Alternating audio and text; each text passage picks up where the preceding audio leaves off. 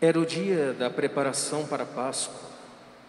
Os judeus queriam evitar que os corpos ficassem na cruz durante o sábado, porque aquele sábado era dia de festa solene. Então pediram a Pilatos que mandasse quebrar as pernas aos crucificados e os tirasse da cruz. Os soldados foram e quebraram as pernas de um e depois do outro, que foram crucificados com Jesus. Ao se aproximarem de Jesus e vendo que já estava morto, não lhe quebraram as pernas, mas um soldado abriu-lhe o lado com uma lança, e logo saiu sangue e água. Aquele que viu dá testemunho, e seu testemunho é verdadeiro, e ele sabe que fala a verdade, para que vós também acrediteis. Isso aconteceu para que se cumprisse a Escritura, que diz: Não quebrarão nenhum dos seus ossos. E outra Escritura ainda diz: Olharão para aquele que transpassaram.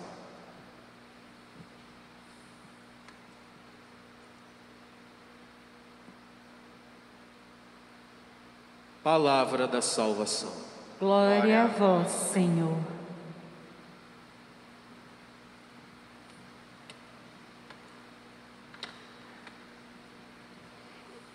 É, a festa do Sagrado Coração de Jesus, todos nós já sabemos que foi instituído pela Igreja a pedido do próprio Cristo, a Santa Maria Alacoque, isso todo mundo está careca de saber.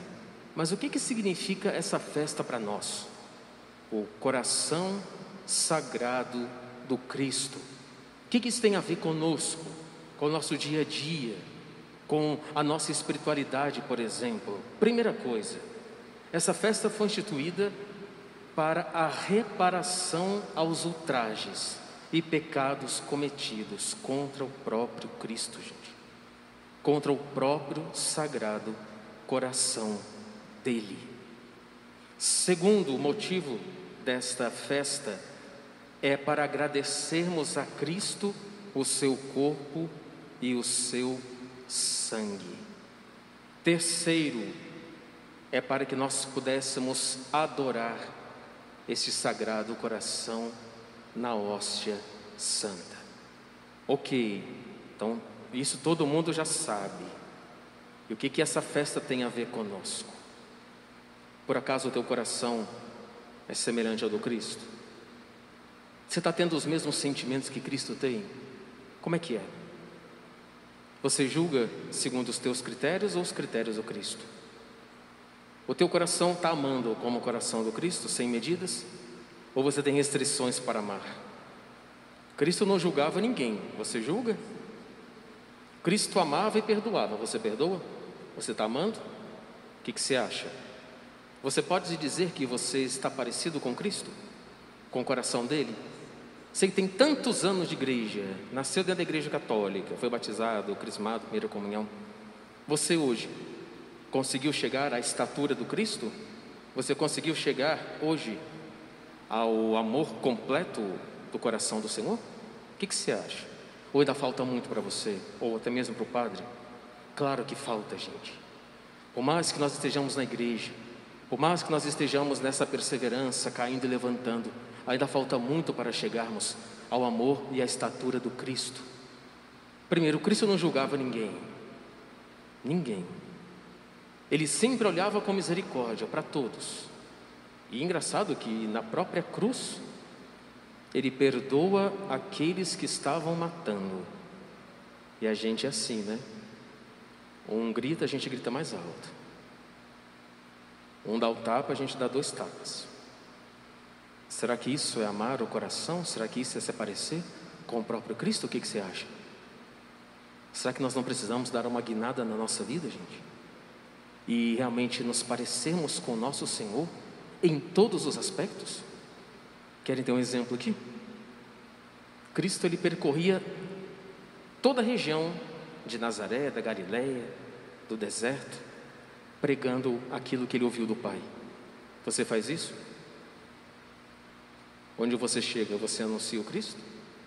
Com o teu jeito? Com a tua roupa? Com a tua postura? Você fala das maravilhas que Nosso Senhor fez na tua vida? Você fala das maravilhas que o Pai fez na tua vida ou você fica quieto, com tímido, com medo? Ah, não sei falar, Padre. Estou tanto tempo na igreja, mas tenho uma vergonha de falar de Cristo, Padre. Você é assim?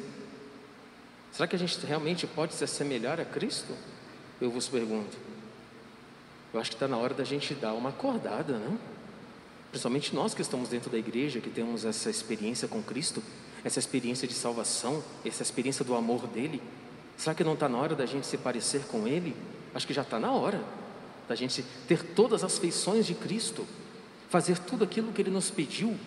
Eu acho que está na hora da gente dar uma realmente uma levantada na nossa vida, porque para continuar como estávamos é perder tempo. Ontem padre dizia sobre ressentimento, mágoa, falta de perdão. Será que nosso coração ainda está cheio disso? Coração de Cristo não. No momento da cruz, Pai, perdoa-lhes. Ou seja, nosso Senhor foi tranquilamente depois que o mataram, sem ressentimento, sem rancor de ninguém. E você? Se nosso Senhor te chamasse hoje, está devendo alguma coisa a alguém? Principalmente o amor? O que, que você acha? Está livre e desimpedido como nosso Senhor estava? Como nosso Senhor é? para seguir, para amá-lo. Que essa festa de hoje nos ajude, que a Eucaristia de hoje nos ajude a realmente termos esse coração parecido com o do Cristo, amar mais, falar menos, amar mais, rezar mais, ocupar a cabeça, não ficar com a cabeça desocupada, com o coração desocupado. Cabeça desocupada, coração desocupado é margem para falarmos dos outros, para denegrirmos os outros. Se a gente realmente preenchesse o nosso dia com todas as atividades espirituais, ou seja, o que for, nós teríamos menos tempo de falar das pessoas, ou de julgá-las, ou de criticá-las. Vocês sabiam disso? Que a gente possa tentar não julgar, não criticar, não falar, imitar o Senhor na sua misericórdia Lembra o que ele falou uma vez no Evangelho? Que com a mesma medida que você medir, você será medido pelo Senhor. Com a mesma forma que você amou, você vai ser julgado por essa forma de amar. Que o coração do Cristo nos ajude, a partir de hoje, a sermos cristãos diferentes e temos um coração semelhante ao dele.